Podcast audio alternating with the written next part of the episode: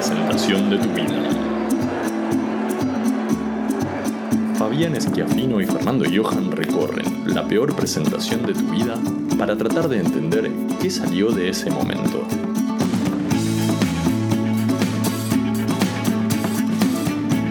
La peor presentación de tu vida.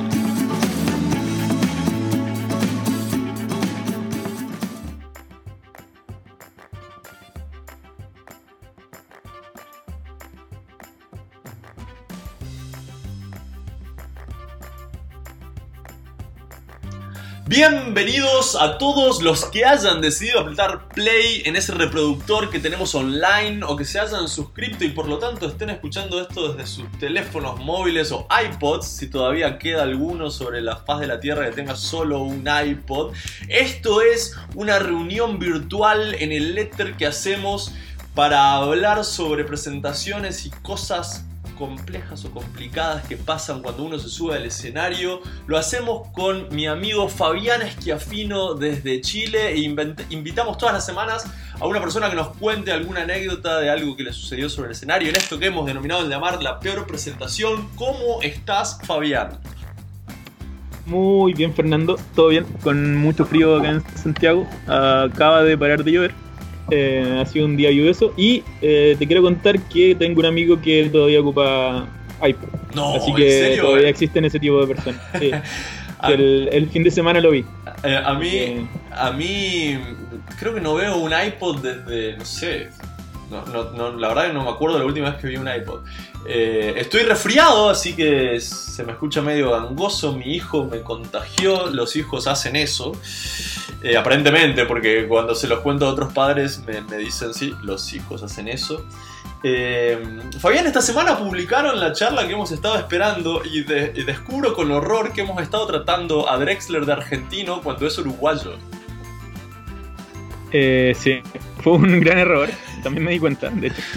Me vi la charla hoy día porque hoy día salió publicada. Así que, bueno, creo que sería bueno comenzar el, el programa haciendo una innovación y recomendando la charla en un principio. Está bien. Así que la charla recomendada hoy día es la de Jorge Drexler, que la vamos a dejar en los links. Increíble, muy buena charla, muy buena increíble la performance de Jorge Drexler. Claro que al ser un tipo que está acostumbrado a subirse al escenario, un poquito facilita, pero la verdad que increíble la charla de Jorge Drexler que salió publicada el día de hoy. Bueno, y hoy muy estamos, buena, muy buena. Hoy estamos con Ale Marcote. Ale Marcote, en la ciudad de Buenos Aires, es la responsable por auspiciar un evento que es algo así como ella nos va a contar ahora exactamente qué, qué forma tiene, pero es algo así como una franquicia que se llama Fuck Up Nights. Yo no la conozco personalmente, aunque quiero, porque el destino no nos ha permitido todavía coincidir en tiempo y lugar pero sí hemos charlado bastante por motivos disímiles. ¿Cómo estás, Ale? Bienvenida a la primera presentación. ¿Cómo estás, Fabi? ¿Cómo va? ¿todo bien? Fantástico. Es verdad, todavía no nos conocemos personalmente, pero esto de, de, las redes y la virtualidad hace que uno esté cerca y no se haya conocido personalmente. Es muy loco. De hecho, ayer. Cerca y a la vez lejos. Sí, de hecho, ayer. Exactamente. Voy a contar una anécdota. Ayer voy a, a una reunión, a un lugar en donde Ale estaba. Eh, estaba participando de, de, de, una, de una capacitación y la vi a través de la puerta vidriada, ella no me vio, pero así de, de cerca estuvimos de estar en el mismo lugar a la misma hora y no, todavía no sucedió. Ale, ¿por qué no nos contás un poco bueno, qué es Fuck Up Nights y cómo llegás a, a auspiciar el, el, episodio de Buenos Aires de Fuck Up Nights? Dale. A ver, te cuento un poco a mí y después entro en lo que es Fuck Up Nights Buenos Aires. Dale. Eh, principalmente, siempre digo, mi profesión de base es contadora y, y esto eh, lo cuento porque trabajé muchos años de eso y trabajé muchos años en empresa, más de casi 15 años en, en empresas y en ese camino hay algo que nos pasa a muchos cuando tal vez estamos cerca de los 30 y andamos por ahí y nos estamos haciendo algunos replanteos. Hace ya 6, 7 años empecé a pensar que me parece que la carrera que había elegido cuando salí de secundario y que, y que hice y a la que me dediqué no era lo que quería seguir haciendo. Y ahí es que me acerqué al, al coaching y al coaching organizacional básicamente porque había entrado en una crisis de que no sabía qué quería hacer, y, pero sabía que no era algo con números y que tenía que ver mucho más con la gente, eso es lo único que, sabía. Así que bueno, ahí empecé a transitar un poco a estudiar coaching y, y coaching organizacional particularmente porque quería capitalizar algo de lo que yo había transitado, que era, que era el trabajo en empresas. Eh, y después en función de eso y de todo ese momento de replanteos, también es que me empiezo a acercar a, lo que son los emprendimientos, que me acerco a una cátedra de emprendimientos que es Emprending en la UBA, y, ahí hago el curso de, emprendimientos. Imagínate, estoy hablando de cosas totalmente disímiles, ¿no? Estaba en una, gran búsqueda de, para dónde rumbear mi vida. Y, bueno, y ahí tomo ese curso y después me encantó tanto y, ahí me quedé como, como tutora, ¿no? Y eso empezó a abrir un camino que, me trae mucho hasta donde, hasta donde estoy hoy, ¿no? La conjunción de, del, coaching y, del trabajo con emprendedores eh, tiene que ver mucho con dónde estoy hoy parada. Dejé de, definitivamente de trabajar como, como contadora y, bueno, ya estoy mucho más dedicada a, capacitaciones, a facilitación, eh, tanto en emprendimientos como en organizaciones, pero ya pensando en, mucho más en, desde una forma de, trabajo y, de encarar la vida como emprendedor, ¿no? ¿Y, por qué te relaciono esto con FACAP? Hernán, mi socio en lo que es FACAP Nights, lo conocí en Emprending, justamente, yo estaba como tutora, él vino a cursar y después también se, se quedó como tutor. Yo seguía lo que es FACAP Nights afuera, el, movimiento, me parecía algo súper interesante. Eh, y, bueno, y él un día me comenta que la franquicia acá en Buenos Aires estaba disponible. Entonces fue, eh, Ale, mira, esto está disponible, ¿lo hacemos? Contanos, contanos, contanos qué es el específico, qué, qué implica tener una franquicia de Fuck Up Nights. ¿Qué implica? Eh, una vez al año nosotros vamos renovando la, la, franquicia. ¿Por qué? Porque Fuck Up Nights es un movimiento global. ¿sí? Eh, entonces, nació ya hace varios años, fue creciendo. ¿Y en qué consiste? Hoy está en casi 80 países y ahora te cuento de qué se trata. Eh, es un movimiento eh, a partir del cual se hacen eventos para hablar de errores y de fracasos en temas de negocios o de desarrollo profesional, ¿no? No estamos hablando de temas personales particularmente, sino eh, porque un, em, un, emprendimiento le fue mal, eh, o por qué en una empresa algunos proyectos no funcionaron, los errores que se cometieron y demás. Eh, nosotros, particularmente, ¿qué implica tener la franquicia en Buenos Aires? Nosotros hacemos un evento cada dos meses en el Centro Cultural San Martín. Eh, este evento empezó para la primera vez que lo hicimos, vinieron alrededor de 150 personas. Hoy es un evento que, al cual inscribimos en general más o menos entre 1.000 y 1.200 personas. Eh, y, bueno, y también se transmite en vivo con streaming. Y, aquí lo que hacemos es, se suben al escenario, cuatro, pueden ser emprendedores o gente que esté trabajando en empresas, que hayan desarrollado un proyecto, o bueno, o que, estén desarrollándolo, pero en general es algo que ya no funcionó o que hubo que pivotear bastante. Claro. Eh, y lo que ellos hacen es contarnos en 6 minutos 40 qué es lo que querían pasar, eh, qué es lo que querían que pase, ¿no? cuáles eran sus objetivos, qué es lo que no salió bien, qué tuvieron que ver ellos con eso, ¿no? Siempre eh, tratando de encontrar uno que hizo o que no hizo para que eso suceda y qué aprendieron. Y en esos 6 minutos 40 van pasando detrás 10 diapositivas con imágenes alusivas, ¿sí? Pero es básicamente una imagen algo que, remita respecto a lo que está contando la persona. Y después de eso hay un moderador o una moderadora que hace algunas preguntas y después las preguntas son del público, con lo cual es un evento que si bien son cuatro oradores, el evento en general no baja de las dos horas. Son cuatro oradores y que abran seis minutos cada uno. Seis minutos cuarenta, pero después tienen preguntas de un moderador y después preguntas del público. Con lo cual, el, digamos, cada orador tiene un tiempo de entre 20 minutos, te diría, y, 30 si hay algún caso en el que se estire, pero un, promedio ponele de 20 minutos en el escenario. ¿Qué ibas a decir, Fabián? Hay, un capítulo chileno también, tampoco he podido ir eh, por el tema de agenda. En Valparaíso hay uno. Sí, y en Santiago creo que también, en el IF. Voy a, voy a tratar de asistir al próximo. Está súper interesante el formato. Y, sí. cuéntame cómo, cómo seleccionan a, los oradores o cómo, cómo eligen a quienes van a exponer.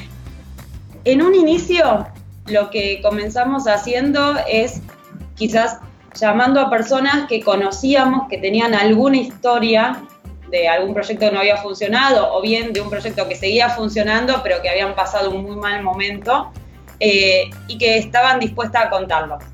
Eh, ¿Por qué? Porque esto es algo que de alguna forma es contracultural. Nosotros estamos muy acostumbrados a hablar de lo que va bien y cuando algo no sale tan bien lo tratamos o lo escondemos o en algún relato lo pasamos medio por alto.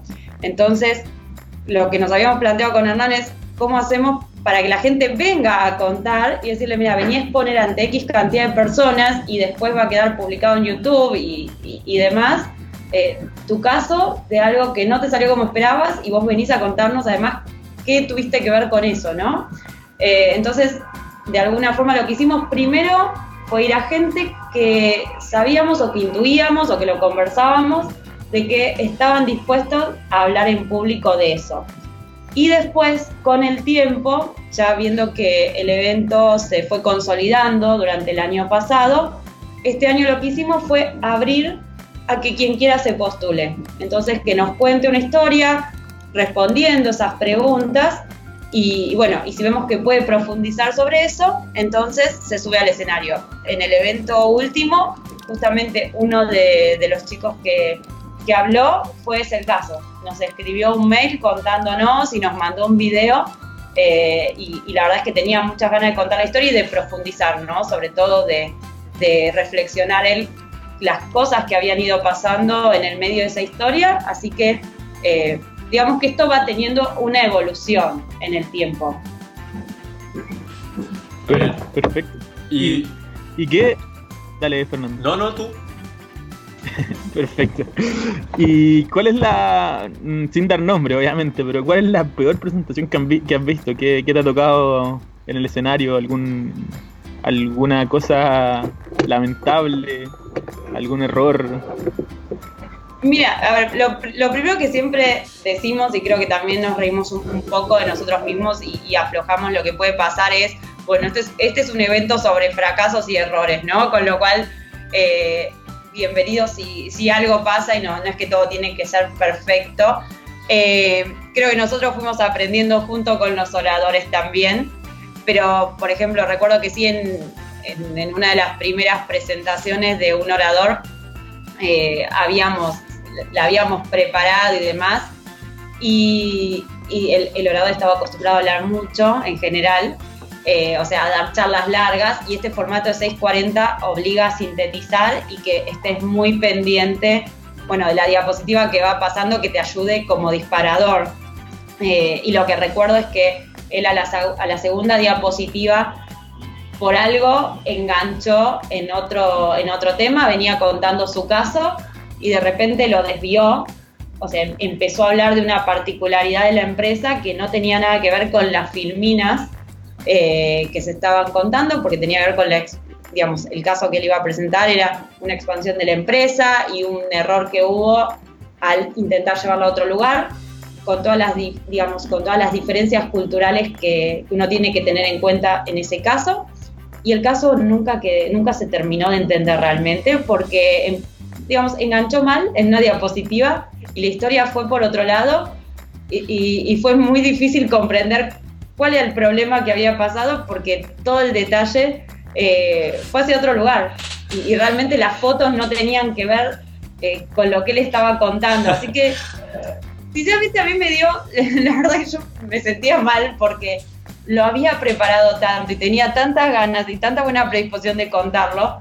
Pero, pero bueno, después también nosotros fuimos aprendiendo y, y, y coachamos y estamos muy encima de, la historia y, de la persona y de ver cómo cómo hacemos para que pueda recordar esas ideas. Eh, pero, pero bueno, eso creo que fue una conjunción de cosas eh, y el formato no tampoco, tampoco ayuda. Y además, eso pasó en el primer evento, aprendizaje para después, también las imágenes pasan por detrás de la persona y no había una pantalla delante.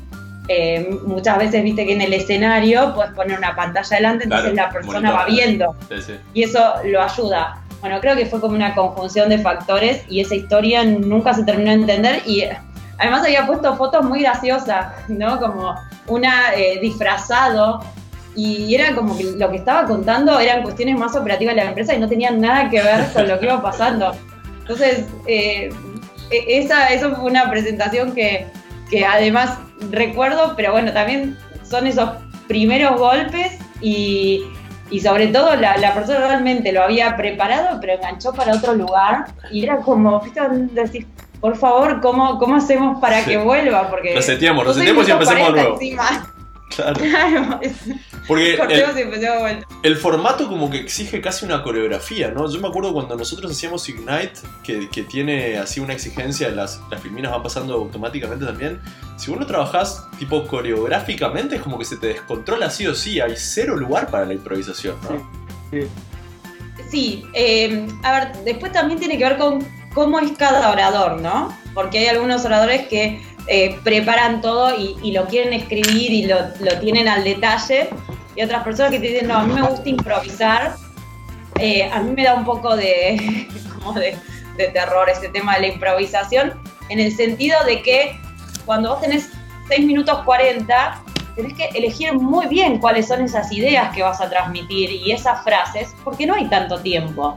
Y si vos no apuntas a, a esas ideas fuerza, a eso que, tenés que decir para que la gente pueda ir comprendiendo lo que pasó, se te fue el tiempo y la persona te queda mirando como diciendo, no sé qué pasó, no entendí o no hubo, no hubo la profundidad, ¿no? Este, pero también hay gente que dice, no, yo quiero improvisar y te tiro esta línea y después, después veo. Bueno, la verdad que, yo, una vez, esto creo que ya lo conté en este programa, pero yo una vez trabajando eh, con TDX Buenos Aires, me, tocó eh, trabajar con una persona y esta persona estaba ofendida porque eh, había un método. O sea, o, en realidad estaba ofendida porque. No estaba, estaba ofendida porque yo estaba tratando de deformar su naturalidad. ¿no? Ella quería ser natural, digamos, y, punto. Y, fue para mí todo un, una cuestión de aprendizaje, eh, porque hay personas que se toman muy en serio esto de, no, yo no quiero que me modifiques nada de lo que estoy haciendo. Y, por ahí son cosas que son súper detrimentales para, para, por ejemplo, yo, veía, recién hablábamos de la charla de Drexler, Drexler se, se lleva la mano a la cara todo el tiempo.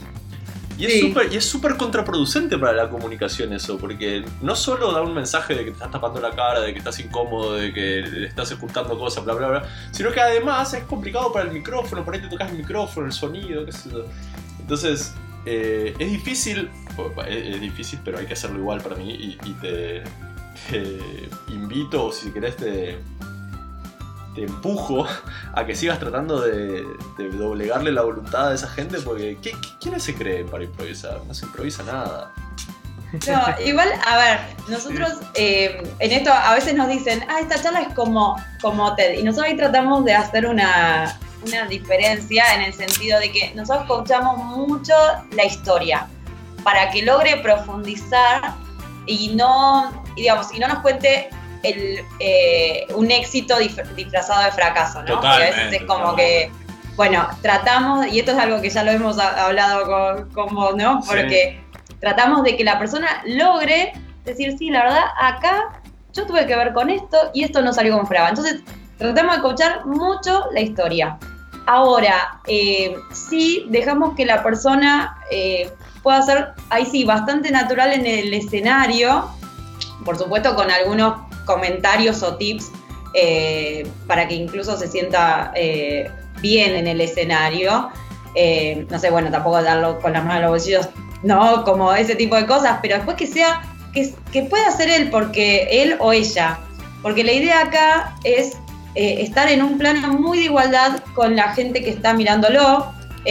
Digamos, no necesitamos una persona que esté perfecta arriba del escenario, sino que pueda sentirse él o ella muy, muy tranquilo y fluyendo, pero sí hacemos mucho foco en la historia, porque, porque si no pasa esto, ¿no? Que por eso te decía, ya lo hemos conversado, que, que vos no, me has preguntado, bueno, a veces parece que cuenta un éxito un poco disfrazado, y bueno, ese es el, el mayor desafío que nosotros tenemos de tratar de que, de que la persona pueda meterse en la historia y pueda eh, verse ahí dentro, ¿no? ¿Qué tuve que ver? Y, de esto qué me llevé? ¿Qué puedo hacer distinto mañana? Eh, ese es, el, mayor desafío que, nosotros tenemos y donde ponemos más el foco. Sí, sí bueno, con Fernando siempre hablamos de, esta experiencia que nos tocó trabajar juntos con un orador que, tenía un ego tremendo.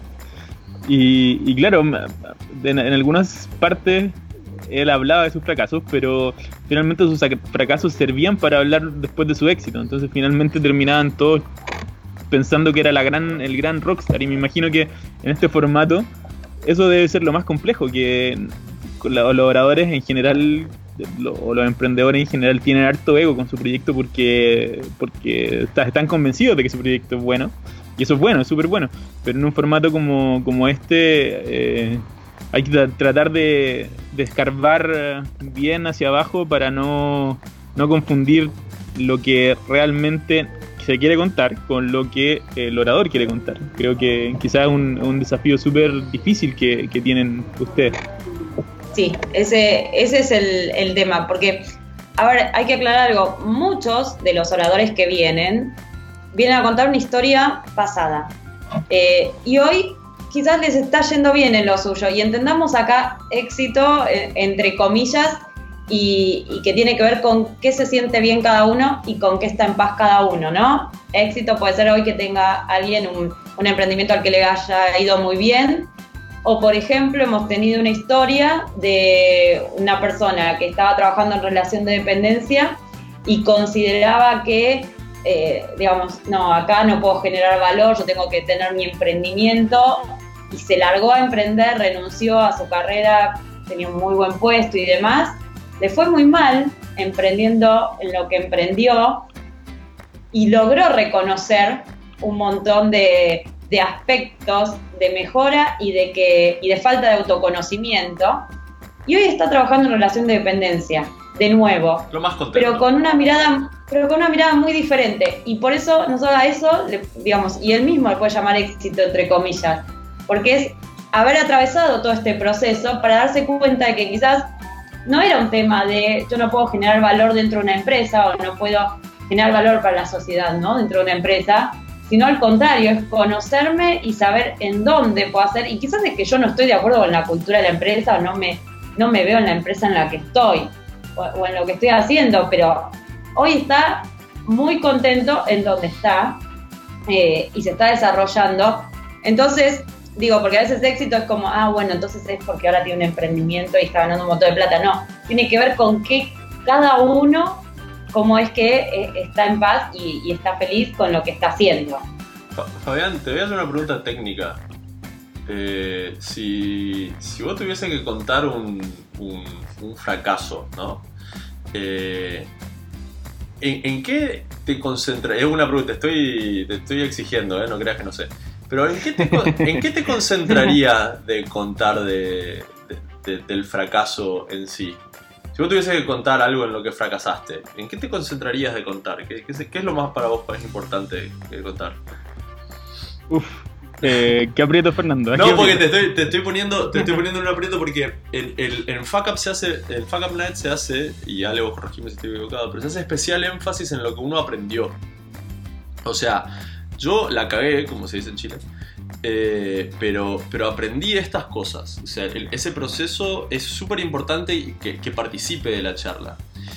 Eh, sin embargo, sí. yo, yo, personalmente, y ahora y te doy tiempo para pensar mientras tanto, eh, yo personalmente, cuando, cuando si alguien me, me, pregunta, che, tengo que contar esto en, en, donde me fue mal, yo lo que le recomendaría es, o, o, o trataría de, de armar es, eh, para que la historia sea rica, yo, trataría de, sacar el mayor juego posible a cuál fue la emocionalidad de él durante ese tiempo. Y esto tiene que ver obviamente con cómo me siento yo cuando me va mal, que, no, me siento para nada bien. Entonces, en, ese, en esa exposición o en esa desnudez, creo yo que está el, mayor, eh, eh, si se quiere, impacto de, la historia. Ahora sí, Fabián, te, dejé pasar, pensar lo suficiente.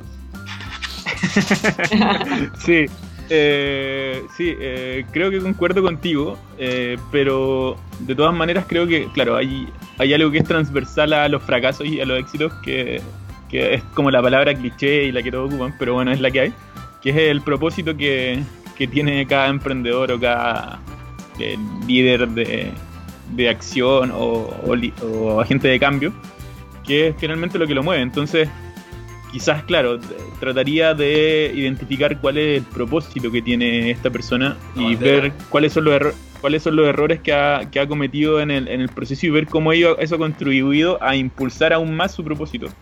Eh, porque de alguna manera no solamente nos quedamos con el, con el fracaso, sino que además entendemos que el fracaso es un paso para eh, este camino que está definido por lo que queremos lograr con nuestra acción.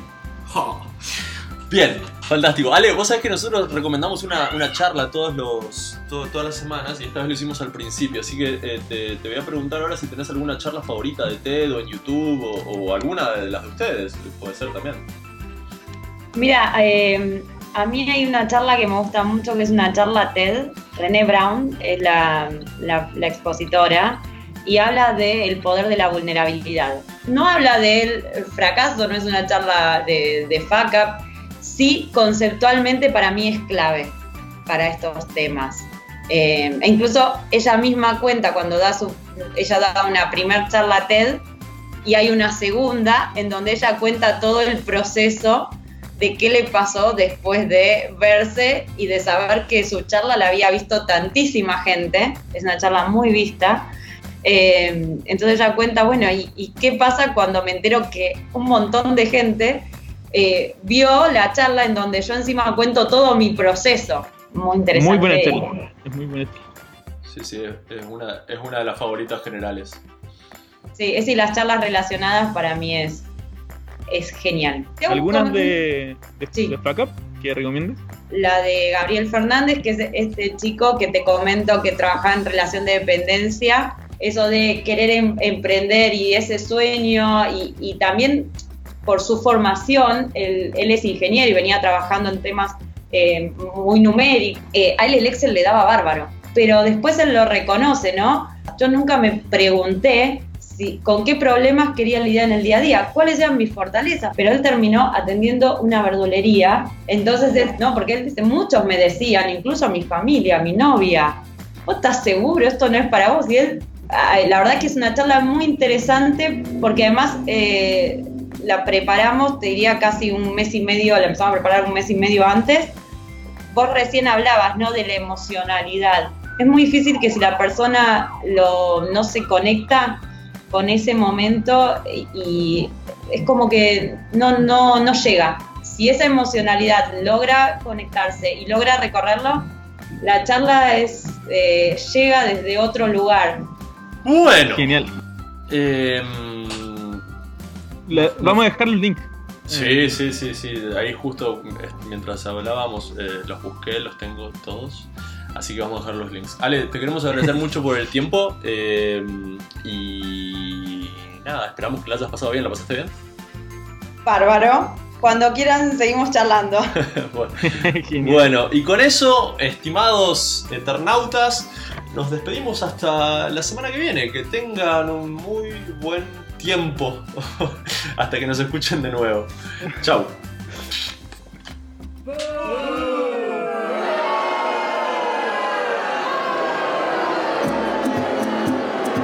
La peor presentación de tu vida.